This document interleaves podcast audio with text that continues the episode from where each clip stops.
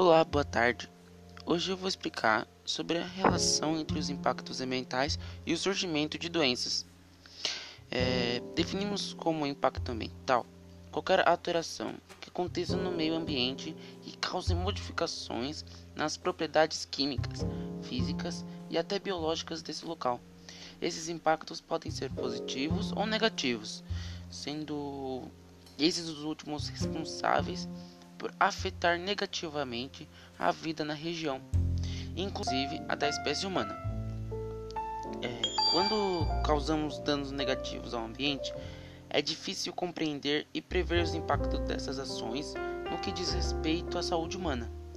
A poluição na água, por exemplo, pode causar problemas gastrointestinais e a poluição atmosférica relaciona-se com problemas respiratórios. Mas não é só a poluição que causa danos. O desmatamento, a introdução de novas espécies e várias outras ações podem colocar em risco a saúde da população. Também ao jogar lixo nas águas, podemos aumentar a proliferação de microorganismos patogênicos, além, é claro, de substâncias tóxicas.